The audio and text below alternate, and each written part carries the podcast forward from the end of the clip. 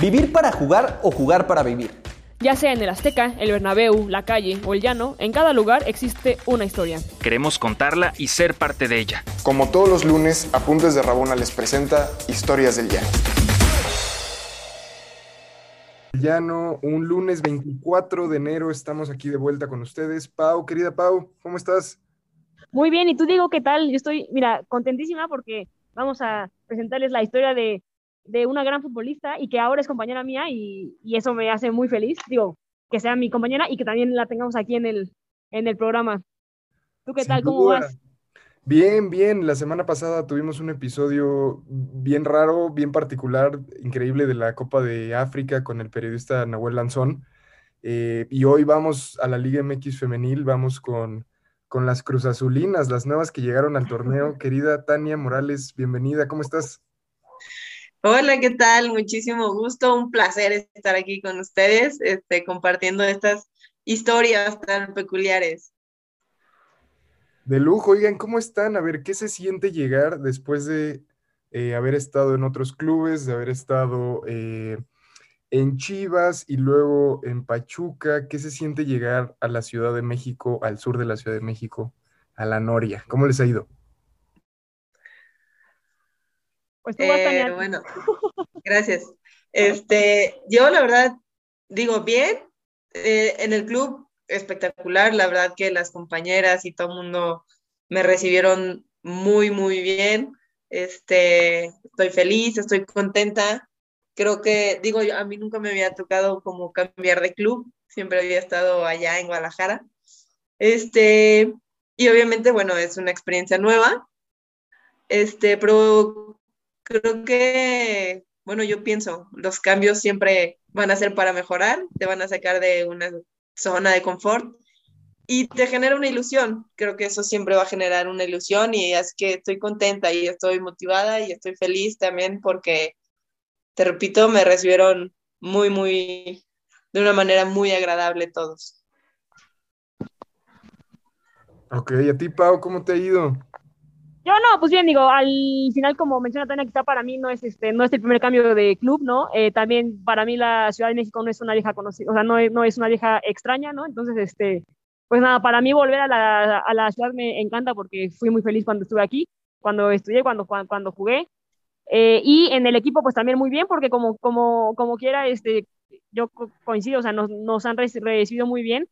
Y cuando llegas a un lugar que también tiene mucha hambre de hacer más y de trascender, pues es, es, espada y pues se siente bonito, ¿no? Y hace que todos los entrenamientos sean este, increíbles, ¿no? Entonces, pues bien, contenta por, por donde estamos. Sí, no, tú eres chilanga de, corazón, no te hagas. Eso me dicen en mi casa, para su desgracia. Oye, Tania, a ver, ¿cuál es la historia del llano que nos traes el día de hoy? Eh, pues, creo que la gente te quiere, la gente te ha pedido en el programa a Paul le han dicho. Entonces, este, cuéntanos tu historia. ok, bueno, mira, la historia de hoy les voy a contar. Este, obviamente yo desde chiquita siempre soñaba con jugar profesional, ¿no?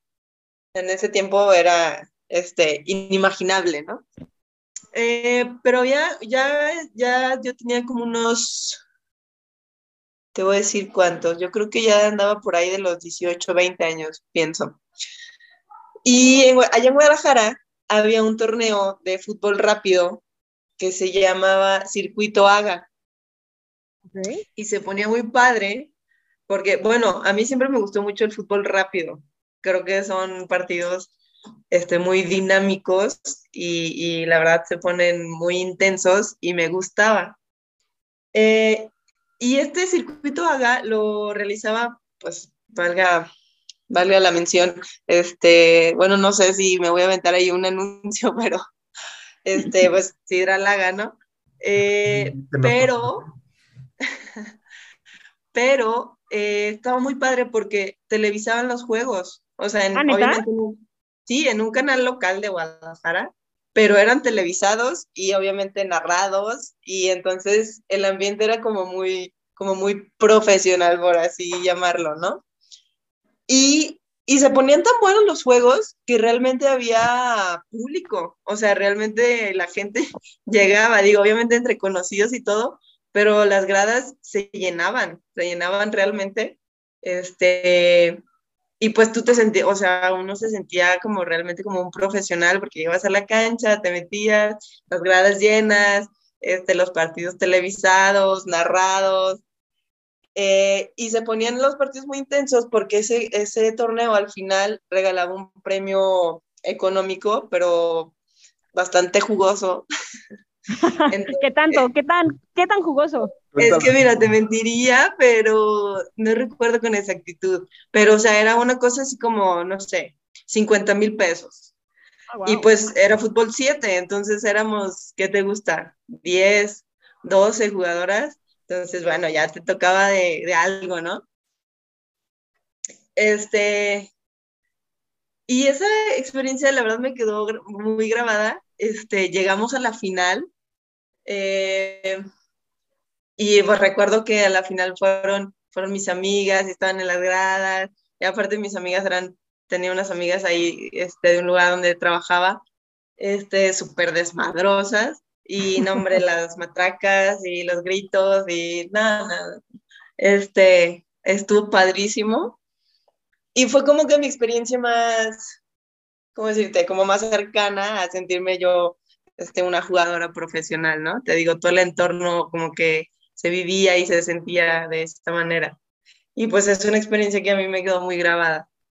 No, claro, y bueno, quizá a mí me gustaría preguntarte en ese sentido, porque si yo no mal recuerdo, o sea, al final el fútbol en México femenil, eh, como que bueno, el profesional en, teoría, ¿no? Este, no nace hasta el 2017, pero sí es cierto que en cuestión de selecciones, justo en tus tiempos y antes, o sea, los equipos fuertes también eran de rápido y, y según yo sí había una muy buena selección de rápido y de ahí también fue que empezaron a juntar para armar ya las selecciones femeniles, al menos en los ochentas. No sé si a ti a través de ahí llegaste o si ya estabas en selección desde mucho antes o cómo fue ese paso. Sí, no, no, no. Bueno, ahí te va. A, mí el fútbol rápido fue el que sí me acercó, este, o sea, ahí en el fútbol rápido conocí a, mi amiga que me llevó a Chivas. Chivas tenía su equipo femenil desde hace mucho tiempo. Wow. Entonces yo llego a Chivas como a los, iba a cumplir yo 15 años. Pero sí fue, o sea, sí fue a través del fútbol rápido. Pues yo estaba en el fútbol rápido jugando un torneo y de ahí este chava me, me invitó y me dijo, oye, este, la neta juegas bien padre, vente, vamos a Chivas, Chivas tiene su equipo femenil, este, y ya, de ahí fue que llegué a Chivas, y bueno, y ahí empieza toda mi, toda mi historia. En Chivas, este, en un torneo, mm, nos vieron y me hablaron de selecciones menores, en ese entonces era la, ¿qué sería? La sub-17, yo creo. Y este, y bueno, pues ya, de ahí viene toda la, historia. Wow.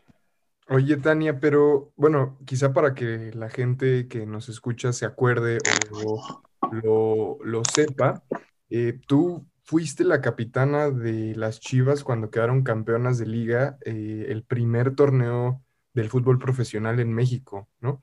Eh, ¿Qué comparativa podrías hacer entre ese primer campeonato ya profesional y ese torneo de fútbol de de rápido, por así decirlo. ¿Qué diferencias y, qué, cambió y qué se mantuvo? Eh, bueno, hablando, por ejemplo, yo siempre lo he dicho, ¿no? El tema del campeonato, para mí hay, un, un, punto clave, que fue, fuimos un equipo, creo que había equipos, lo, lo, digo mucho, había equipos con jugadoras de un nivel impresionante y a lo mejor en Chivas no, no era el tema, pero fuimos un equipo, fuimos, esa fue nuestra fortaleza, yo siempre lo he creído así. Este, ahora sí que este, morir en la raya por la compañera y, y viceversa, ¿no? Y por ejemplo, yo me acuerdo que el torneo porque también creo que en Guadalajara o en Jalisco sí, siempre ha sido un estado de mucho talento en cuanto al fútbol. Sí, este, y los partidos, te repito, o sea, yo me acuerdo de ese torneo, los partidos se ponían súper intensos, o sea, era un gol, porque aparte de fútbol rápido hay muchos goles, suele haber muchos goles, entonces era gol tras gol tras gol.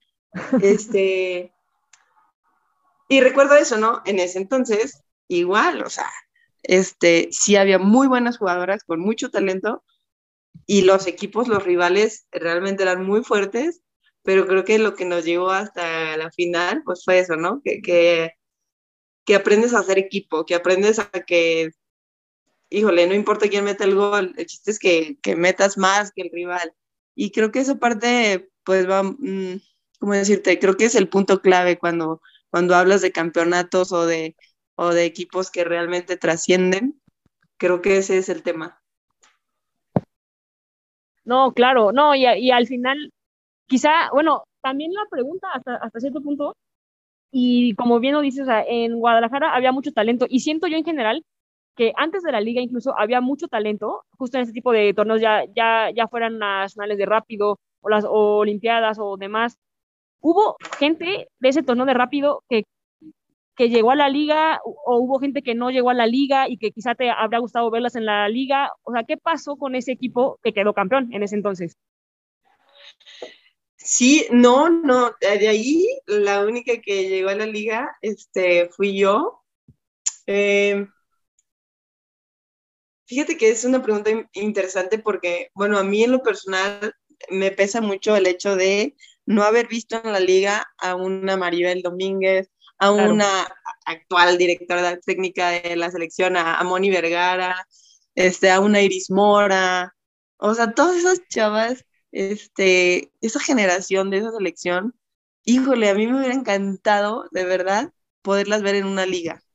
Eh, a mí me tocó ya lo último de, de ellas, este, yo era la más chiquita allá en selección, este, pero híjole, esa generación siento que nos abrió puertas importantes y a mí en lo personal digo, híjole, o sea, qué mala onda que no les tocó una liga profesional, porque me hubiera encantado poder verlas. Claro. Bueno, jugar con ellas también, digo, en tu caso. sí, sí, sí, claro. Este, pero sí, de, por ejemplo, de Guadalajara, sí, este, fui yo la única. Y en, en, ese, en ese sentido, por ejemplo, pues Moni, que somos de la misma edad, Moni Ocampo, claro. este, de esa selección, pues fue a las, a las que nos tocó. Eh, bueno, y, y, en los últimos torneos también ya por ahí se coló esta Lupita Warbis, y, y, qué gusto, ¿no? Qué gusto. Oye, cuando yo supe que se integraba a la liga, dije, qué gusto que, que sí le alcanzó y que sí le tocó. Claro. No, y, es, es, interesante, estaba buscando un dato y lo encontré afortunadamente. Eh, hace un, el año pasado, eh, Proceso, la revista Proceso hizo un reportaje, Beatriz Pereira, la periodista Beatriz Pereira, hizo un reportaje sobre la Liga MX femenil. Eh, una persona, Ricardo Lin, un periodista, y yo tuvimos la oportunidad de colaborar en este reportaje y uno de los datos interesantes son los semilleros el lugar de origen de las jugadoras de la liga. Y el año pasado el dato era que 84 jugadoras venían de Jalisco y 64 de Ciudad de México. Es decir, Jalisco es, eh, era hasta el año pasado el semillero, el primer lugar eh, de, talento, de formación de talento femenil en México, ¿no? Eh, y esto está, está, fuerte. Sí, fíjate que yo me acuerdo de cuando iba a selecciones, este, siempre de Jalisco íbamos un puño, o sea, bueno, no un puño, bueno, pero por decirte, este, cinco o seis de Jalisco. Y, y, también de Ciudad de México era de las de donde había más. De Jalisco y de, de, Ciudad de México era como que de los dos lugares donde había más. Y luego ya de los otros estados, pues a lo mejor dos, por ahí una de un estado. Pero Jalisco y, y Ciudad de México, como bien mencionas, eran los que más aportaban, ¿no? Por así decirlo. Sí, luego de hecho, Estado de México, por ejemplo, pero ya abajo. Perdón, Pau. No, no, no, o sea, y justo que lo menciona, digo, yo que me acuerdo, en la 17 de Jalisco estaban Fabi Barra, estaba Andrea Sánchez, ¿no? También, estaba, también llegó Karen Gómez, que fue portera, y sí, pero es cierto, usualmente eran como 5 o 6 y siempre ponían banda a reventar en los cuartos, ¿no? Este, porque siempre se sabía que la banda de Jalisco estaba ahí, o sea, y que sí eran este, siempre un buen número junto con las de la Ciudad de México, ¿no? Y ya de ahí por ahí había de vez en cuando una perdida ahí como como yo de Puebla o alguna así como de, ¿sabes? Este, pero sí, es cierto, totalmente cierto.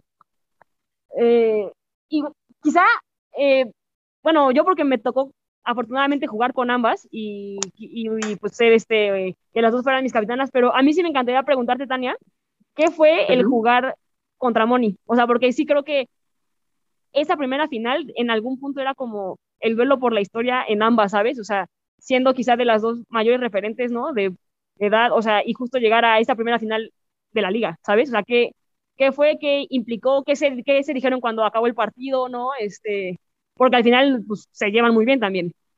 Sí, claro. Fíjate que fue algo bien curioso. Digo, a mí obviamente me imagino que a ella también, a mí me da muchísimo gusto que, que éramos las dos que de alguna manera nos tocó, por ejemplo, este, convivir con esa generación que te menciono de selección mexicana. O sea, siento que de alguna manera era como un puente, no sé si me explico. Este, nos alcanza nos alcanza este, convivir con esta generación que para mí fue muy buena y nos alcanza a llegar a la liga y aparte somos las dos que llegamos a la final. Claro. Y eso para mí, digo, qué padre. Dije, oye, eh, te voy a ser muy sincera, lo que pensé es, quien la gane, qué bueno, qué padre y qué bonito, creo que bien merecido. Obviamente, quería ganarla yo. Este, pero dije, bueno, Moni, Moni es una jugadora a la que yo admiro muchísimo. Es una jugadora que, si bien te puedo decir, por ejemplo, a mí en selección Mm, a lo mejor mi proceso no me alcanzó para hacer mucho o, para jugar o competir todo lo que yo hubiera querido en selección. Creo que Moni sí, creo que Moni este, en ese sentido puedo decir que era, una, era más referente, ¿no? Ella sí tuvo este, Olimpiadas, Mundiales.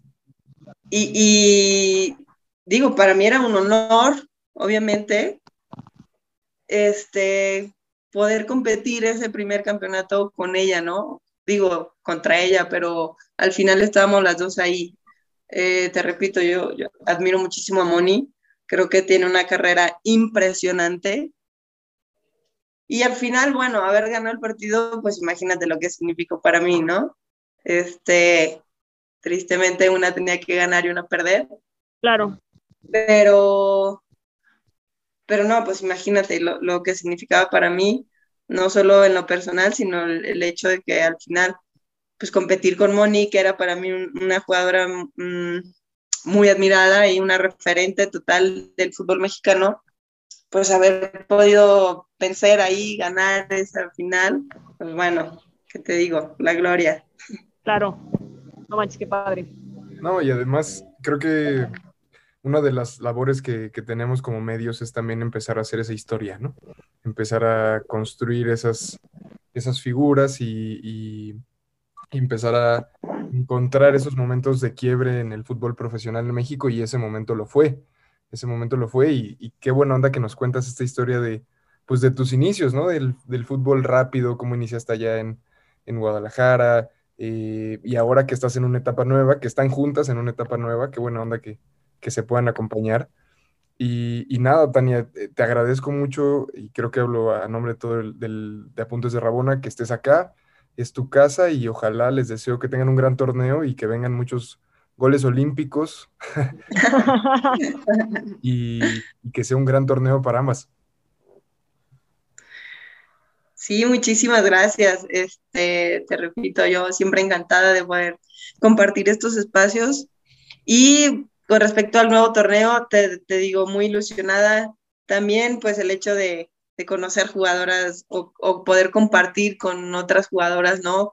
Este, también siempre es motivación, siempre es un impulso y, estoy segura que va a ser un buen torneo para Cruz Azul. Es un muy buen grupo, hay muchísima calidad y creo que por ahí vamos a hacer la sorpresita del torneo.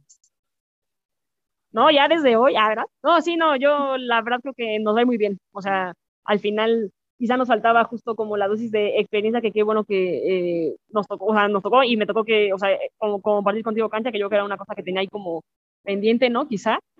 Eh, y sí, ojalá y se nos dé. Yo creo que vamos muy bien y pues va, este, yo creo que sí se va a, a hablar bastante de nosotros, ya para las finales y cosas así. De lujo, pues las dos Sí. son súper experimentadas, las dos están desde el inicio y llevan mucho tiempo y, y ojalá que sí, ¿no? Eh, les agradezco mucho y muchas gracias por estar acá, Tania. Espero, espero estemos más en contacto.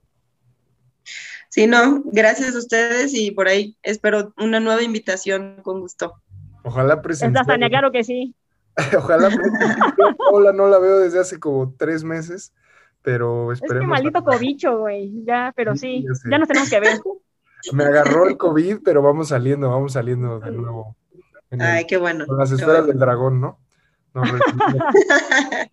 Eh, pues ya están. Gracias, Tania, gracias, Pau, y gracias, comunidad rabonera que nos sintoniza todos los lunes. Vamos a andar acá todos los lunes con nuestro podcast Historias del Llano. Ya saben, nos pueden seguir en Patreon, nos pueden donar en patreon.com y nos pueden escuchar en iTunes, en Spotify, en Podigy, en el sitio web. Ahí andamos eh, en todos los lugares donde puedan escuchar podcast. Ahí andamos y nos vemos el próximo lunes. Muchas gracias. Un abrazo, Pau, un abrazo, Tania. Hasta luego, feliz lunes. Gracias. ¿Quieres más historias? Síguenos en todas nuestras redes sociales como Apuntes de Rabona para ver el mundo desde el futuro.